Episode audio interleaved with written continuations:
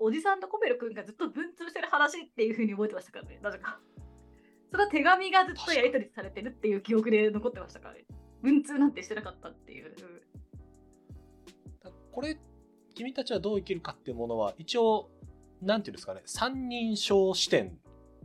主人公コペル君なんですけどコペル君はこう思ったとかっていうのを言ったらこう三人称視点で書いていてで間にちょくちょくそのおじさん一人称のノートみたいなのが入っていくっていう構成、ってるっていう。おじさんすげえいいこと言いますよね。すげえいいこと言いますね。年齢的におじさんこれだって20えもうちょっと上か。でもなんか結構若いっすよねおじさんね。えでもあのおじさんってあのコペル君のお母さんの弟じゃないですか。お母さんの弟で多分、えっと、お母さんが小学校高学年から中学生ぐらいの時に小学校低学年だったみたいな記述があるからお母さんの5個下ぐらいだと思うんですよね。なるほど。だとしたらそこそこなのか、だから、えっと、コペル君が中2とかで14歳ぐらいだとしてはい。当時まあ若いからまあじゃあ20前半分だとしてお母さん30代半ばぐらい。だから30歳ぐらいじゃないですかおじさん。なんかね大学出たての法学部出たてみたいな感じの。うんね、まあもしかしたらさ若くして産んでんのかな？わかんないけど。ね年下よ、うんミキさん。あのノート書いてる人、ね確かに。どうする？年下か。一番最初のノートはあれですよ。甥に対して物の見方についてっつって書いてるんですよ。うん、君の物の見方いいねっていうのをうん。中学ぐらいのやつに文章で書く。30歳どうすか？でもなんか私そこに対して素直においいおじさんだなとか思えなくてやっぱりもう大人になったからこうコペル君の老い力の高さみたいなあの老いの力ね。そのネフィーとしてのこう力の高さにちょっと注目してしまってあこれはすげえ気持ちよく物を言えるだろうなみたいなことはちょっと思っちゃいましたね。その老いめいっていう時のお老い力ってこと？そうそうそうそうそう。ネフィーの力ってこと。そう。その先輩後輩でいう後輩力みたいなところをすごく感じた。あそうそうそうそうそうだからそういう先輩風みたいなおじさん風みたいなのを吹かせやすいだろうなって思っ思っちゃいましたあおじさんにノートなんなら書かせてやるぐらいのこう受け入れ力がう。んコペル君あると。あるからあ筆も走ったでしょうよみたいなことをちょっと思っちゃいましたね。ああなるほどね。ちょっといろんな確かにコペル君ヒンヒントっていうかねきっかけあげてますもんね、うんうんうんこうなんかデパートの上から東京見てうん。いろんな人がいるなみたいな話したりみたいなそう言ったりとかこうなんかわわかるさこのこうスイッチ入っちゃう感じ。あーちょっと一言言うたろかのね、うんうん。だからなんかこれがだから吉野源三郎はすごいですよ。だからその何も具体的なターゲットがないままうんこう本を書こうと思うから、吉野源三郎はすごいけどコペル君のおじさんはまあまあまあコペル君いたよねみたいな。おじさんから書かせたいよねみたいな思っちゃいます。なるほどなるほどどっちかってだからコペル君の引き出し力があのノートにつながってるんじゃないかってことつながってるんじゃないかと思いました。あま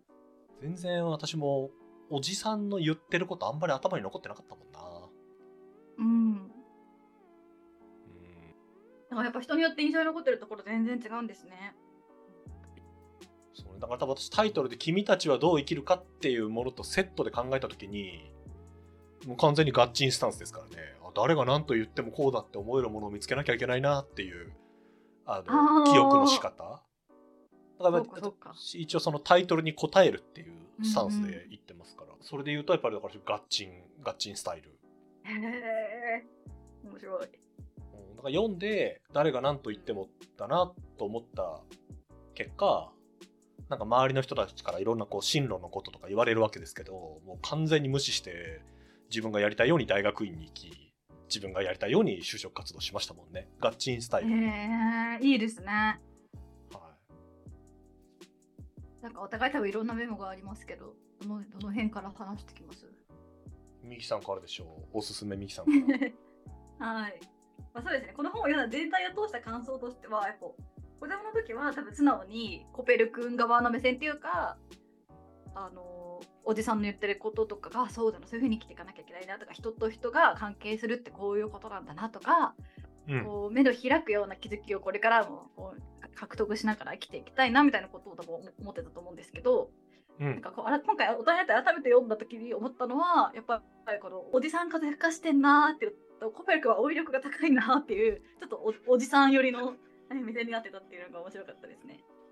言ってる内容どうこうじゃなくてこうやっていうことが言って言われる関係の方に目が向いたのが今回このう んそうそう2023年のこの瞬間におけるミキさんのこの本読書の第一巻ってことね。でだからそれがそれなんでそこに向くかっていうとやっぱりもう言ってることが先ほどのぞみさんもこういう本好きなんですね意外ですって言ったようにもうちょっとやっぱり素直には受け取れないんですよね。おじさんって多分友達とか親友にこういう話ってしなくないって思うんですよ。人間と人間がさぶつかるときに嘘はついちゃいけないよなみたいな話って多分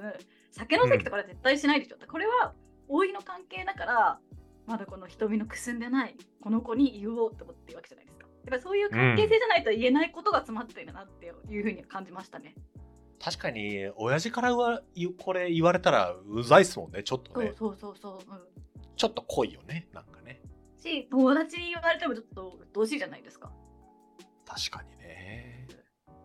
確かに。今回そのコペル君はお父さんが亡くなっていてでお母さんと、まあ、あとお手伝いさん何人かで住んでいるっていうところに、まあ、おじさんがいてちょこちょこ遊びに来たり遊びに行ったりするっていう中でおじさんがいろんなこと言ってくれるっていう。関係ですもんね。俺おじさんから何か言われたことってねえな。いや本当に。えあとあの私の周りには独身のおじさんがいなかったですね。そう独身のおじさんってなかったらそのおじさんたちも誰かのお父さんだからちょっと自分の子育てに手一杯じゃないですか。私お父さんになになってるじゃないですか。確かにだからその独身のおじさんとしてだから言えることだよねっていうふうに思いました。はあ確かにあの思うと私おじさんじゃないんですけどその父親の子が父親が高校だった時の先生っていう人がいてはいはい。で言ったら親父が18だった時にうん。先生だったわけですから、まあ、そこそこの年齢の人がいて、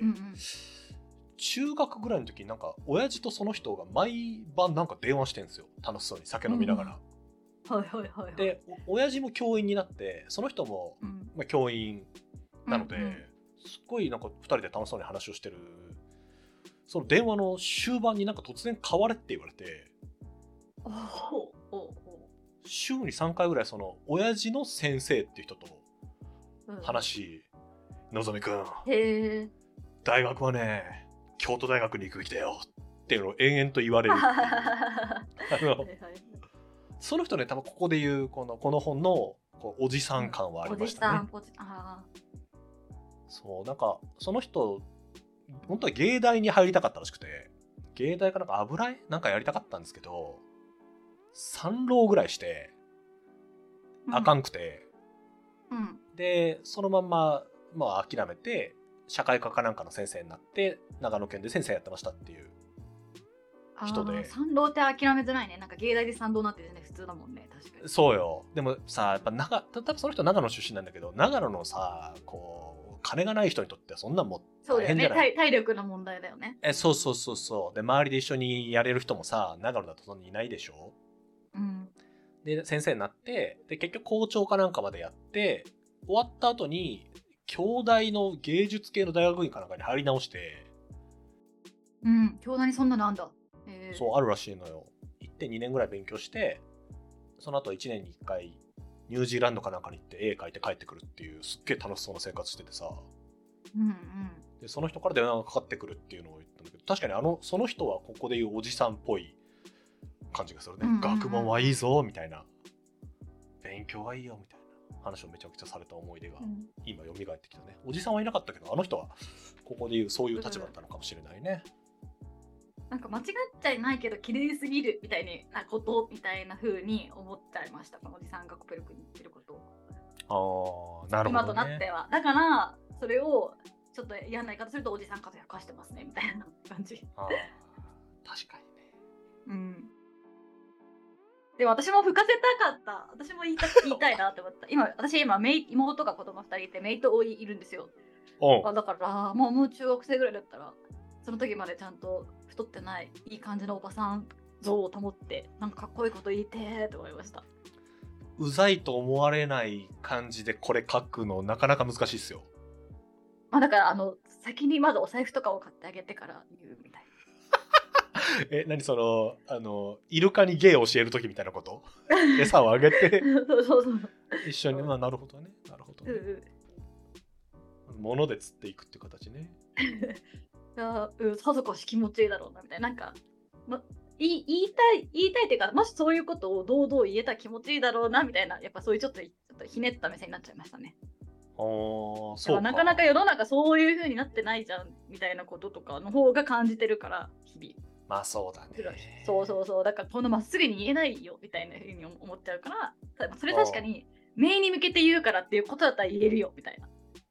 そうだね。いやなんか逆に私は読んでて日常生活がそうなってないからなななってないじゃない。なってないから、うんいや逆に真剣にこういうことやりたいなみたいなことを思ってた。うんうん。ですね。なんか序盤の方にあったその、うん。立派そうに見える人人はたくさんいるけど実際に立派な人って多くないよねっていうのとかいやはいはい本当そうだなとか、あとはそのこの水谷くんかなんかのお姉ちゃん勝子さんっていう人が出てきて、はいはいはい。うん。多分当時としてはもうなんていうんですかあの画期的な女性ですよね。家庭に入ることなんて考えておりませんみたいな。でズボンを履いてるみたいなので驚くシーンありましたからね。そうそう。で、うんなんかゴリゴリ男の人の輪に入ってきて言いたいこと言うみたいなでその人が英雄的精神を持たなきゃダメだみたいな話をナポレオンの話を引いてするシーンが、まあ、あって、まあ、それもすごくいい話なんですけどそのおじさんはそのナポレオンの彼が達成したこととは何かみたいな話をするシーンの中でこう戦争に勝ったとかそういうことじゃなくて、人類の進歩に結びついたからナポレオンは素晴らしいみたいな話をうんうんうん。まあするんですけど、そのお姉ちゃんが言ってたとりあえず英雄的精神でいけみたいな話とおじさんのいや人類の進歩だよねって話とその掛け合わせて人類の進歩に結びつかない英雄的精神はまあ虚しいと。一方で英雄的な気迫を書いた善良さもううん。これもまた虚しいよねって話をした時に、あ超わかるみたいなことを思ったりするのはでもあのなんていうんですか？人類の進歩に結びつく英雄的精神なんてことを発揮できる社会の環境なんてほとんどまあね現実世界でない,、ないわけじゃないですか。ないんだけどそうだよなっていうのをなんか心にしっぽりあの感じるあのそういうナイーブな心を私はまだ持ってるので さすが。かっこいいないいなみたいなやっぱダメだよなどっちどっちも持ってないとみたいなことを思いながらうんうん。私は比較的まっすぐにあの読んでしまったですね。え確かにあの何かを成し遂げる時にそれはなんかその成果そのものがすごいっていうよりかはその大きな時代の流れとかに乗っかってるからまあすごいんだ。それ尊敬に値するんだみたいなことを言ってましたねおじさんが。それはまあそうだなって思いましたけど。なんか後書きまで読んで素晴らしいなと思っていたのはこれもともとこの山本雄三っていう人がこの高橋源三郎さんにこう書きませんかっていうわけですけどこの、まあ、戦争ど真ん中なわけじゃないですか。ね私もこのさ読みました。こういう時代に書きましたっていうの。戦前だったんですね執筆したの、そう。でもうこういう時の空気感なんてもう戦争で勝つでイエーイなわけじゃないですか。うん。で多分ハイパー検閲もあっただろうしうん。なんかそういう中で何を書いて何を書かないかみたいなうんことってすげえ難しいと思うんですけどうんそのなんて言ったらいいんだろうその人類の進歩と結びつかない英雄的精神が虚しいってなんか私が例えば戦争の時の軍軍事系の人だったらもう速攻検閲対象だと思うんですよ。はいはいはいはいもう英雄的精神はもう善であると。もう英霊として皆、国民は皆戦っていくのであるみたいな風になりがちじゃないですか。うんうんだから、その、人類の進歩ですよって言い切るのって、今この瞬間はちょっと、まあ寒いなぐらいで済むと思うんですけど、なんかタイミングを考えるとすごい勇気のある、あの、記載だなと思って、なかなか気持ち込めて書いてあったろうなっていう。勝ってる時期だから検閲引っかかんなかったけどちょっとあの下り坂の時だったらすごく発揮になったでしょうね。まあ確かにね。確かにね。初出が37年かなんかですもんね。だからうん。もうちょっと行って41年2年とか難しいど真ん中の戦争になると難しいでしょうね、こういうのね。もう多分じゃあそう今日本がやってる戦争否定みたいななんで禁止ですとかなったかもしれないですよね。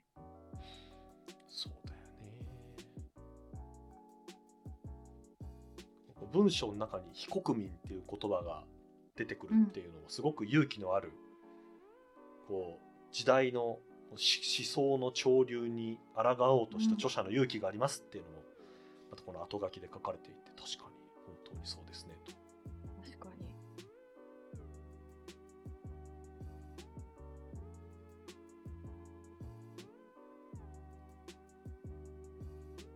時代背景まで考えると味わいが何重にもなる本だなっていう感じですね。うん。なんかもうすぐ100年経つってことに結構びっくりしてますけどね。1937年とかだから、あと10年、9 87年ぐらい経ってますよね。すでに、あったんから。すごいね。うん。と思いました。すごいな。最初の方にミキさんも言ってた粉ミルクの話だったり、はいはいはいうんあ。とはその浦川くんのその話の時におじさんがノートの中で書いてる「君は消費ばっかりする人間だけど浦川くんは消費する人でありあるいは学ぶ人でありながら実際にその実家の豆腐屋手伝いながら朝早く起きて作ってるわけだから生産的な人間であるんだと。うんうん。でそれをどうこう言うタイミングじゃないけど浦川君っていうのは立派な人だよっていうのを話すシーンがあると思うんですけどその経済学をやっていた人間からするとこのタイミングってやっぱりそのすごい生産っていうものに重きが置かれた時代なんですよ。学問として。へーうん。そのものづくりっていうことをしてる人っていうのがすごく偉いし大事だしあるいは生産っていうことにかかる労働者っていう観点がこの社会の役割としてそれってすごく尊くて大事なことだよねっていうことが言われていた時代、はい。今ってどっちかっていうとこの需要側いかに人が物を欲するかとか、その経済の中でもどうやって需要を喚起するかっていうことの方が主眼があるわけですけど、やっこの時って生産とか労働とか、まあ、そういうことを中心にいろんな物事が考えられていたんだよなっていうのもこの中に語られるこの網目の関係っていうところにすごくあの思うところのある本でしたね。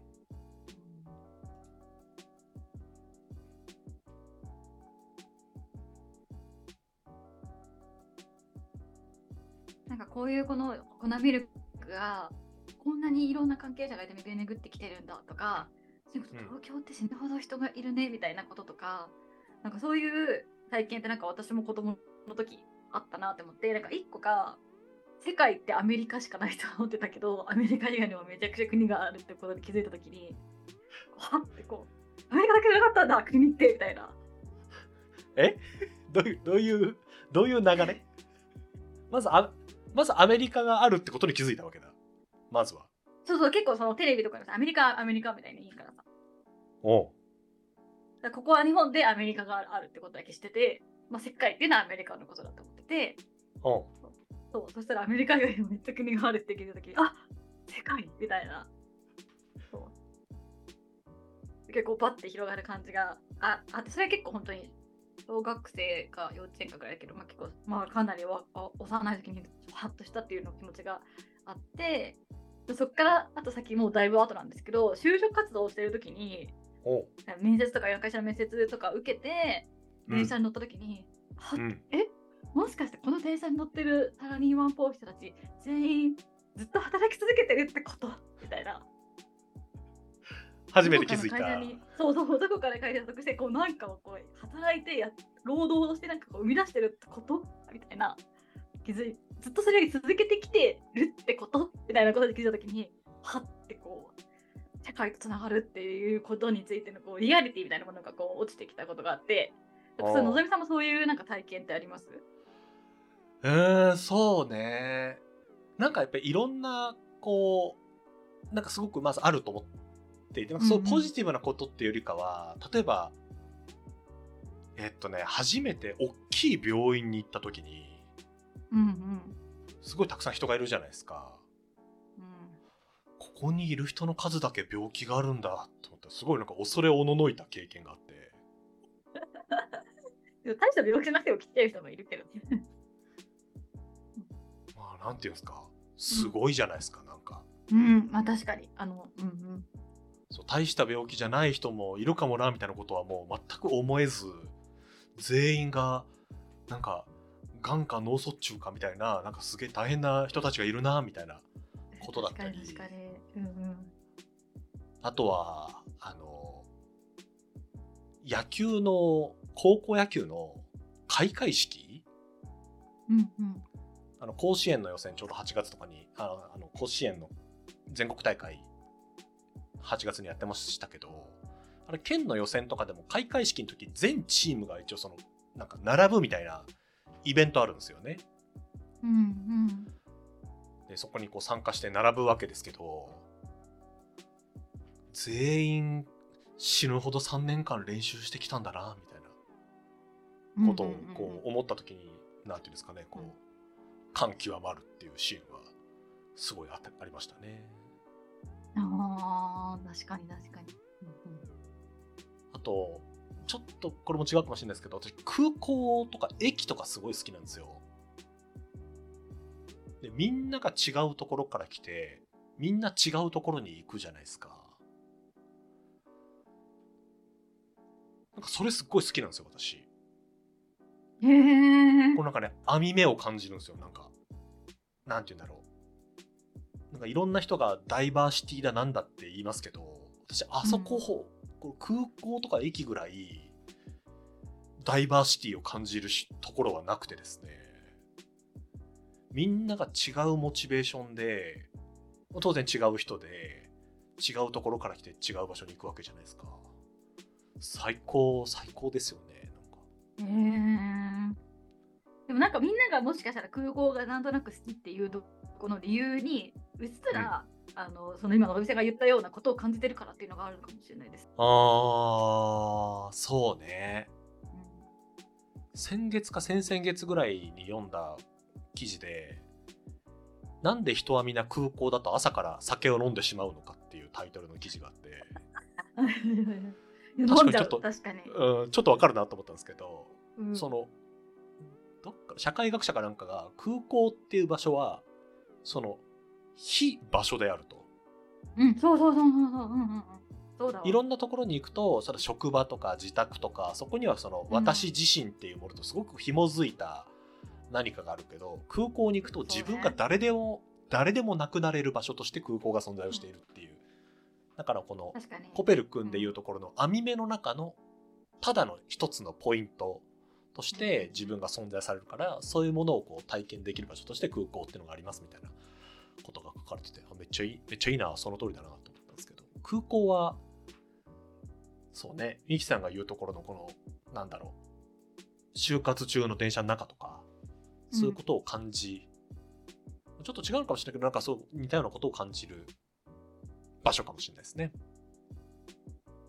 確かにそ、まあ、場所が定義されてるってことはその場所にいる人の役割もまあ定義されるっていうこととまあ確かにつながってますもんね。から空港は場所じゃない非場所だからそこにいる人も非存在というか、はい。うん、なんその役割が定義されないっていうのはあるかもですね。確かに確かに。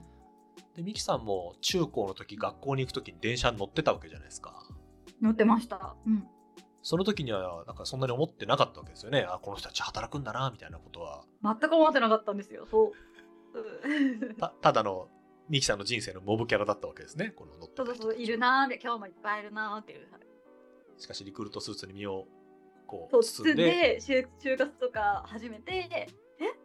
この電車だってどうかの企画を作ってるんじゃんみたいな。で、え、ここに乗ってる人たちも絶対どこかの会社に行ってるんじゃんみたいな。当時は絶対通勤だったから、毎日行って帰ってるってことじゃんみたいな。せやなこの服もこのペンもこの紙もどこかの企業が作ってるってことじゃんみたいなことにこうはってこうなる瞬間がありましたね。そのコペル君はこの粉ミルク以外のものもあらゆるものでそう考えてみるっていうシーンがこの本の中にもありますもんね。これもそうじゃんあれもそうじゃんっていうのを考えてたらちょっと授業中ぼーっとして先生に怒られる怒られちゃうっていう。いいシーンですよねうん。確かになそういうシーンがあるよだから粉ミルク的世界観をコベルからもう中2とかで獲得してるけど私はその第4まで気づけなかったっていうね。なうーんそう考えると本当に仕事ってたくさんありますよねいろんなものっていうのがいろんな人の手によって作られてるんだも本当に？んな小学校の時に読んだ国語の教科書ではい、ミキさんのとこにもありました？あの鉛筆ができるまでっていう。あったかもあったかも。半分に割って芯入れてピッてやるやつ。うん、あったかもあったかもそうそうそう。うんうんうん。多分日本国民に一番有名なスリランカ人が多分ポディマハッタヤさんだった時代があると思うんですよ、うんうんうん。あれの黒煙掘ってるおっさん。いやあれ読んでた時と同じあのあそうだよなみたいな。つながって木の部分はアメリカのトレーラーを輸送する人がいてみたいな感じる鉛筆なんていうこう一本のねちっちゃいものができるまでにもそんないろんな大人が必死に働いてやっているっていうのはそうだよな素晴らしいなと思う何かですね。